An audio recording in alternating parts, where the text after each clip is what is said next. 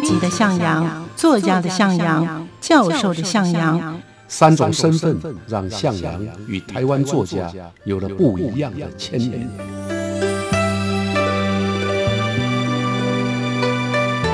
听向阳与徐凡谈他的作家朋友们在写作这条路上，生命与创作如何交织出最灿烂的光芒。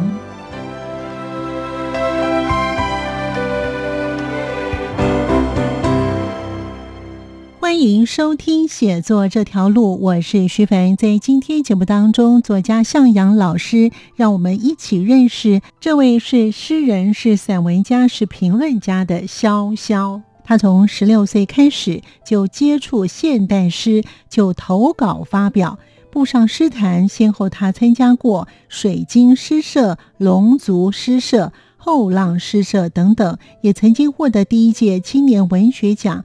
创世纪诗社创立二十周年的诗评论奖，中国青年写作协会三十周年优秀文学青年奖，以及新闻局的金鼎奖等等。在今天节目当中，我们就跟着向阳老师的脚步，一起去认识是诗人、是散文家、是评论家的潇潇。为何称为新诗美学建构者呢？欢迎收听。新诗美学建构者潇潇，所以他是一个著作等身的诗人，同时又是一个新诗的教育者。所以他是台湾当代啊著作啊论述写跟评选跟编都等身了，他算是一个大家。欢迎朋友们收听写作这条路，我是徐凡，我是向阳。今天呢向阳老师呢，要让我们认识呢新诗美学建构者潇潇。哎，潇潇他是有怎么样的诗风？老师是怎么认识他的呢？待会在节目当中都会跟我们听众朋友分享。老师，潇潇呢，他的新诗的方式呢，写作的方式有什么样的特色跟风格呢？老师，呃，潇潇呢是台湾战后代啊。的一个重要的诗人，那他从创作到现在，大概已经累积了一百三十多本的著作，所以他是一个著作等身的诗人啊，同时又是一个新诗的教育者啊，或者说新诗的理论的一个创建者。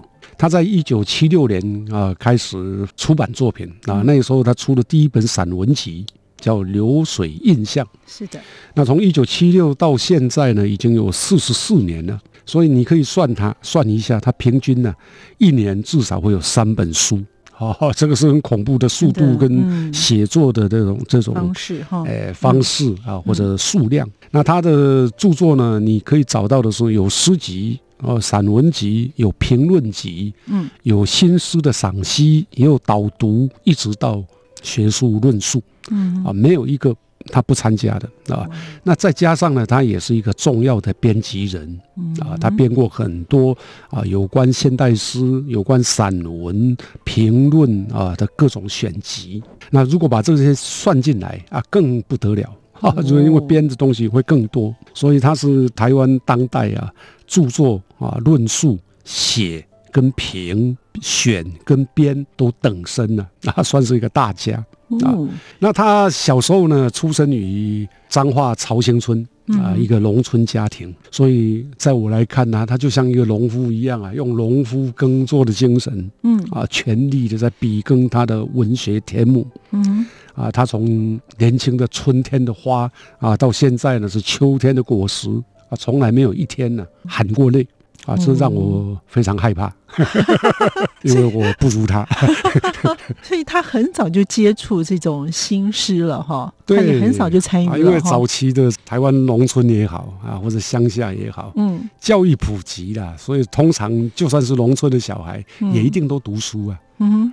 而且通常喜欢读书的小孩啊，他的成绩都会很好。那也在这种状况底下呢，当然啊，他会接触到很多文学作品，尤其是六零七零这两个二十年哈，加起来是二十年啊。大概文学的阅读跟著作在那个年代是很受重视的。嗯啊，那个书啊。我们上次有谈过，到八零年代就有五个小出版社专门出文学的书。对，啊，所以基本上那个读书风气很好。嗯，那也这样的一个状态底下。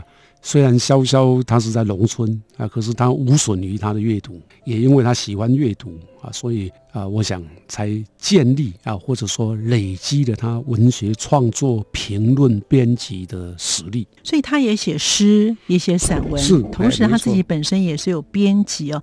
哇，他其实呢，在念福大中文系的时候，其实他也非常的活跃哎，对不对，老师？没错啊，他最早开始写作呢，如果根据他自己的年表来看的话。嗯，他说他还是高二的时候就开始写作，而且发表了，然后一直到高三的时候，他跟黄荣春，黄荣春是谁呢？曾经担任过教育部的部长，他们两个就加入了新向诗刊，嗯哼，而且也参与了编辑。那你刚提到这个辅大中文系的时候呢，他疯狂阅读，而且背诵现代诗。担任过辅大的文哲学会，就是文史哲那个文哲啊学会的会长，也担任过辅大应该是校刊辅大新闻的社长。另外一本是辅大校刊，比较文学性的叫新境界的社长啊，所以他也参与了编务。同时，当时也在辅大就读的陈方明创办了一个诗社。叫水晶诗社，还有那个水晶啊，大家都知道的水晶。是后来呢，他又跟几位好朋友，也是诗人啊，包括新木、林佛尔、陈方明、林焕章、苏少年，又创办了台湾战后世代最重要的一个诗社，叫龙族诗社。嗯嗯，啊，那出版了诗刊。再过来又与苏少年呢，组了一个后浪诗社。嗯哼，出版诗刊，你可以看得到他大学年代啊。辅大之后啊，大概就非常活跃了。对，他是一个活跃的年轻诗人。那个时候，那老师怎么认识潇潇这位诗人、这位散文作家？我跟他认识啊，是因为年轻的时候呢，我写作嘛，那他多我几岁啊，所以基本上他那个时候已经很有名气。他是一个诗评家，我认识他就从这个诗评家潇潇开始。嗯，我当时啊出了一本。我的第一本诗集叫《银杏的仰望》，那我就把诗集寄给他，请他指正。啊，没有想到一年后呢，他居然就写了一篇长论，大概一万四千多字，来评论我。他的题目叫做《悲喜交集的新律师论向阳》。用一万四千字啊，对一个年轻的诗人，刚出版第一本诗集的年轻人的我来说呢，受宠若惊。啊，他用树的向阳来论述我的台语诗，说这个树的向阳有泥土性；他用木的向阳，树木的木来论我诗作当中的。包括十行诗在内的格律，如果以这个来看啊，当时我的台语诗其实只写了七首啊，那十行诗不过二十首，嗯嗯，啊，都还在实验阶段，嗯哼，啊，但是他已经看出我后来的发展，我对他在这个部分呢非常感念啊，因为其实他也等于鼓励我继续写了啊，我才写七首嘛，他就这样讲，那我就必须要继续拿作啊，那就等于刺激了我后头的写作。哇，其实他那个时候已经看出老师在这方面是有才华也有才能的，所以他应该是伯乐。嗯，哎，没错，他真的是个伯乐，而且叫向阳的伯乐，潇潇先生。难怪老师会怕他，到现在还在写作哈。啊，对，很恐怖啊！这个这样的写作精神啊，令人敬佩。真的，真的，像这样写作是非常熬脑汁的。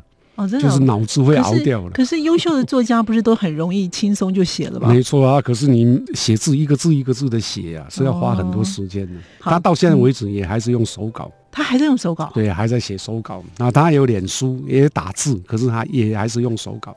好厉害哦！对，所以老师呢，在一九七九年的时候呢，老师从军中退伍之后呢，之前我也有谈到哈，你在海山啊工作，后来到了报社。那在那段期间呢，您跟这个潇潇这位作家呢，有没有一些共同的一些的想法，或者是呢，潇潇这位作家他有又又出版了一些什么样的书呢？在我退伍之后呢，算是台湾出版的一个黄金时光。是啊，当时我记得我的好多朋友。啊，像一些新兴的出版社，他们后来虽然不是五小，可是在那个年代很重要。比如说故乡出版社，当时许长仁在主持；大汉出版社当时是由诗人黄敬年在主持。嗯，德华出版社呢，有一位诗人叫陈宁贵，他担任总编辑。那三民书局呢，是小说家林文清担任总编辑。那还有蓬莱出版社。叫陈信元啊，他后来也当了教授啊，在当总编辑。所以这个阶段里面呢，大概年轻的战后出生的作家呢，在台北啊，都经常的聚会。那潇潇当然也是其中的一位。那么这一年就是一九七九年的十一月，故乡出版社就出版了一套到今天为止还影响台湾现代诗的写作欣赏的一套书，是潇潇跟张汉良。张安良是台大外文系的教授啊，他们两个人共同编的五大本现代诗导读，那分为导读三册、理论一册、批评一册，等于说啊，就把在一九七九年之前台湾现代诗的总体成果，嗯，包括重要诗人的主要的代表作，精挑细选，而且还加以导读，所以对我们。啊，像我呢那个年代的年轻人，这个就是一套教科书了啊。我们读现代诗、写现代诗、了解现代诗的创作手法或者评论啊，大概都从这一套切入啊。那这一套书呢，啊，出版后啊，就成为所有青年诗人必读的书。到今天为止，我刚刚说到今天，它还有影响力的原因呢，就是你要找到啊，像这样两位学者，他们专业的。评诗的美学观点，切入现代诗的名作，好的作品大概不太容易了。以今天的角度啊，故乡出版社也在一九七九年为我再版《银杏的仰望》，是，所以我就有了这一套。那这一套书的第三册也收了我的十行诗《未归十行》。由张汉良导读，那我的台语诗《川丢杯啊被走球》，嗯，村长伯啊要造桥，由潇潇来导读啊，所以也对我又产生了更大的鼓励啊，因为能够进入这一套书相当不容易。早期他论向阳那个一万四千字，到后来导读我的诗，对我来讲啊，这个就像一个兄长啊，或者说像刚刚我们讲的是一个伯乐，他的那种鼓励还有指导。跟提息，我到今天仍然感念。所以老师的作品也有在这本呢，就是现代诗的导读里面。所以他这本书里面都是在当代，他们认为说，哎，是非常有潜力的明日之星。他还有名人啊，名家来，名家名人，比如说洛夫啦、罗门啦、余光中啦、张默啦、雅璇啦，都有啊。所以年轻人要选进去，其实不太容易。我。有幸被他们选进去啊，这也就是我为什么说鼓励很大的原因。那真的是鼓励很大呀！对对，所以这样子也开始建立老师自己的一个写作的风格。是啊，就是让我走向我比较能够有信心的去写。嗯啊，包括特别是台语诗，台语诗在那个阶段并不是主流啊，有人鼓励你才会继续的写。啊，当然也不是只有潇潇，还有其他像乌浊流文艺奖这个鼓励都有。啊，但是基本上在这个上面，他能够预先的看到。能够精准的判断啊，我的可以创作的路，我就觉得就已经不简单了。没错，的确是哈。那除了因为刚才老师有讲说，他除了是散文之外呢，他也是个诗人。所以他在一九五五年的时候，他跟另外一个诗人张默就合编了《新诗三百首》。哎，这个《新诗三百首》也是在九歌是一个畅销的书哈。对，潇潇呢，除了刚刚讲的跟张汉良合作的这一套书之外呢，另外。他后来就走上了编诗啊，不是那种啊诗体的诗啊，编辑诗选诗刊的诗 啊，他走上这条路。他先后呢出版了像比较有名的是《中学白话诗选》啊，那个阶段也是很受欢迎。更受欢迎的是《新诗三百首》。《新诗三百首》呢是由他跟诗人张默两个人合编，他们就好像模仿唐诗三百首的编法。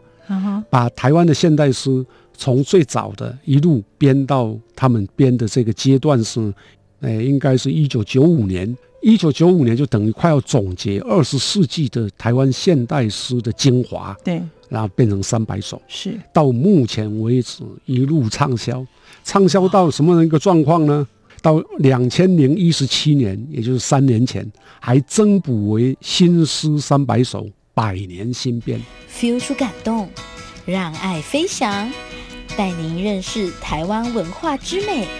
RTI，欢迎朋友们继续回到节目当中。潇潇的创作文类以诗和散文为主，诗作方面以简洁灵练的意象取胜。在散文方面，以抒情的调子表现人生的多元性。在来时路以后，他在题材的选择上有一大突破，以人为中心去探讨人与土地的关系，记录上一代的农村生活，写出人世间的关怀与领悟。我们继续聆听向老师为我们介绍这位是诗人、是散文家、是评论家的潇潇。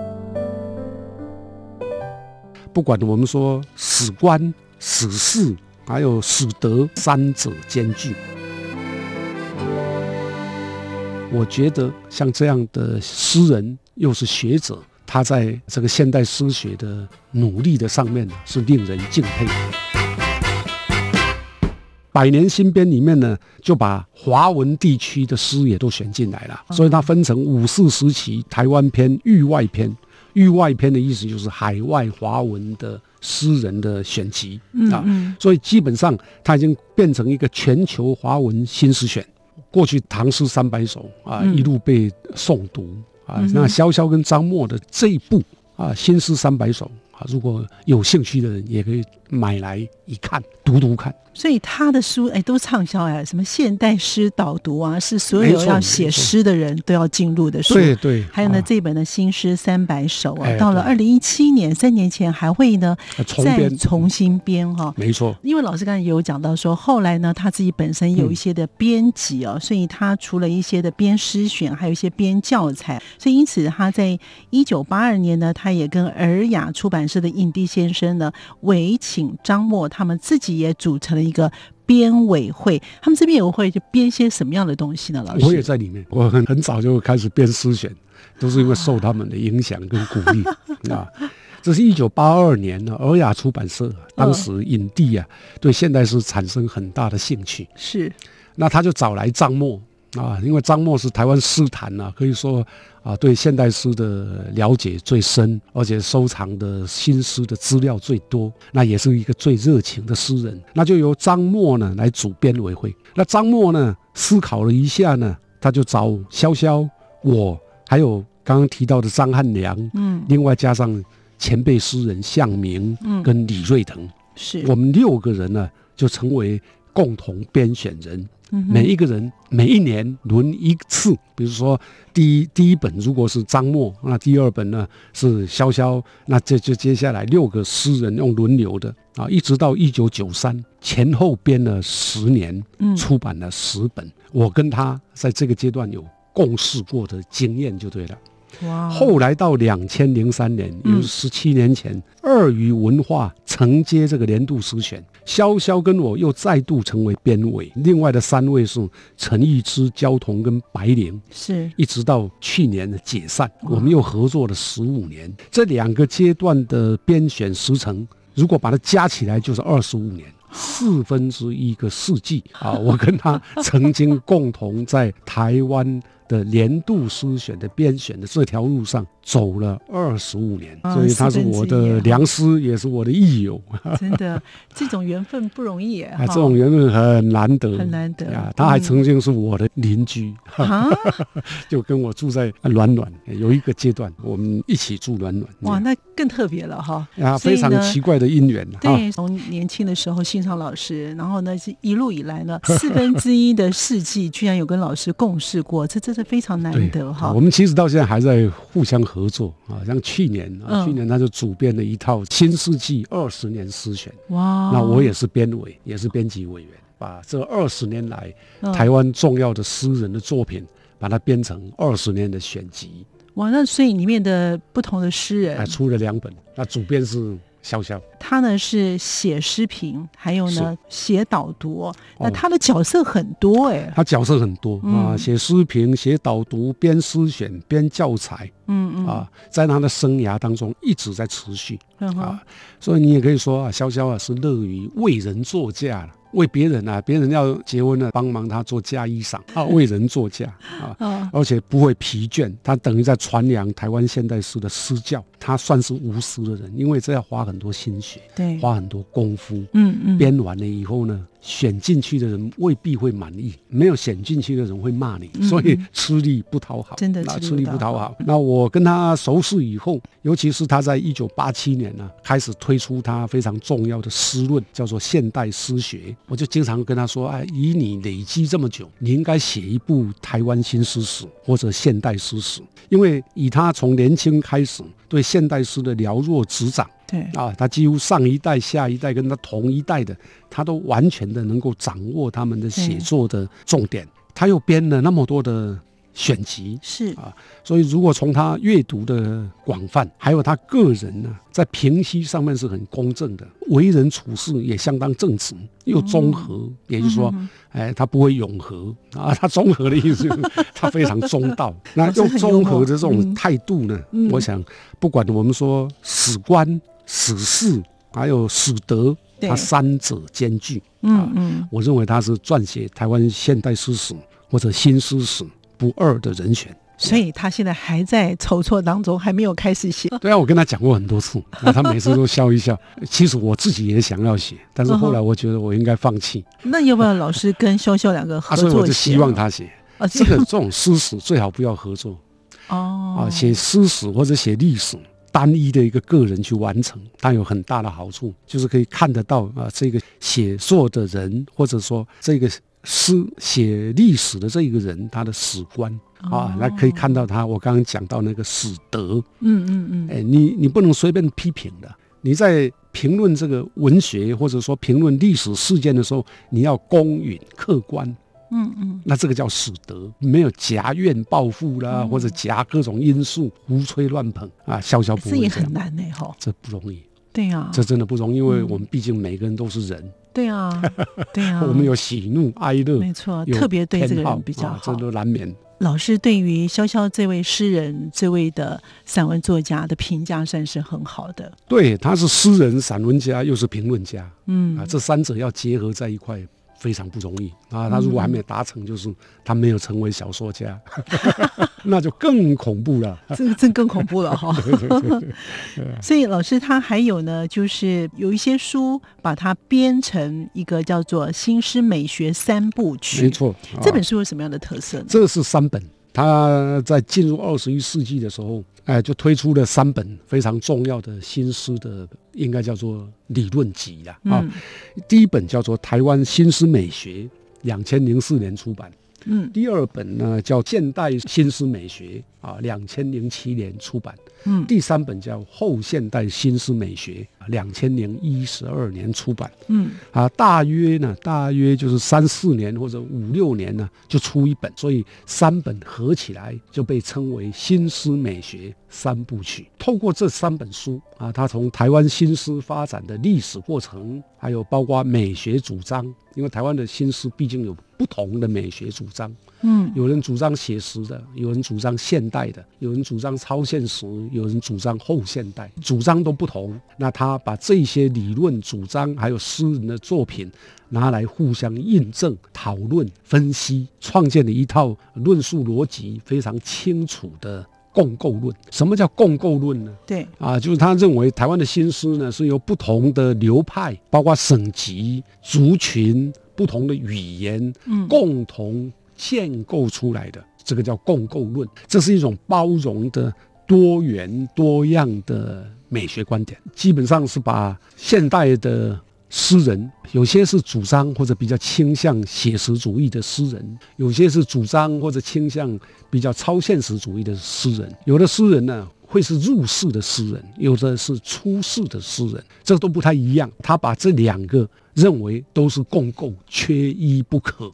都是共同的结构。他有一段话是这样来说的啊，他说：“诗人在这样的共构结构底下，有些人趋于现实主义，有些人趋近于超现实主义，或者以现实主义作为内涵，以超现实主义作为表达技巧，都可以明晰看出他们的系谱，共同维系台湾诗坛的永恒张力。”在我来看呢，他的这个共构论呢，精准的掌握了受到台湾历史发展跟政治变迁影响的新诗美学。嗯嗯，所以虽然说三本书没有叫做台湾新诗史，对啊，虽然没有这个名字，可是实际上呢，已经等于是新诗史的一个重要的雏形。嗯嗯，所以我相信。他应该可以完成，还但还不止这样啊！三本写完了以后呢，他可能时间比较多吧，他又开始又写了三本，一本叫做《空间新诗美学》新诗学，嗯一本叫做《物质新诗学》，一本叫做《心灵新诗学》，这就展现了他为台湾新诗的美学建构啊所花费的苦心，还有他的渊博。我觉得像这样的诗人，又是学者。他在这个现代诗学的努力的上面呢，是令人敬佩的。他的诗风跟一般的诗人不太一样哈。我们一般认为说，没错，虽然他是一个理论大师啊，对，或者说喜欢写评论，可是他的诗呢，哎，却完全不同啊。他的诗呢是浪漫的为主，没错啊。我在看他的诗的时候呢，就觉得他的诗里头呢，有表现出一种我们也可以叫做潇洒自如。嗯，好像禅学的那样一个态度跟精神是这个跟他的写的论不一样，他的论呢动辄上万，那美学呢更是十八万、二十万、三十万的这样的写，可能他的诗都短短的啊，他的诗都是啊用短句，就好像是禅宗一样啊啊，用一两个字或者一两句就尽得风流，富有禅机啊。比如说有一首。对啊，我们随便谈一下他的一首叫做《风入松》，就是风啊飞入或者吹过那个松树啊，叫风入松。嗯，他这样写：风来四两多，松叶随风款摆吟诵；风去三四秒、五六秒，松还在诗韵中动，那就结束了。那个动是一个很重要的用语。啊，因为在禅家里头呢，到底风吹松树是松树在动呢，还是在风在动？他要解这个禅。那他用四两多，风来四两多，四两算是不大。对啊，一斤十六两，并不是很大的风。可是说风松叶呢，会随着那个风啊摇来摇去，好像在吟诵一首诗。等到风去了，要过了三四秒。因为这样风才会静嘛，啊，那风静了以后呢，五六秒以后呢，那个松树呢，居然还在动。